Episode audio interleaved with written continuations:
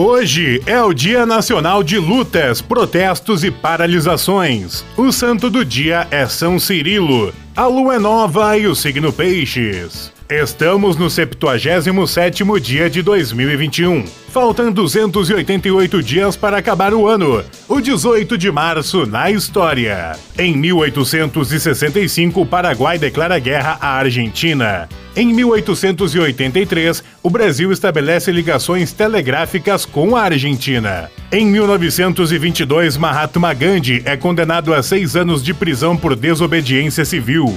Em 1937, uma explosão em uma escola dos Estados Unidos mata pelo menos 400 crianças. Em 1944, a erupção do vulcão Vesúvio mata 26 pessoas na Itália.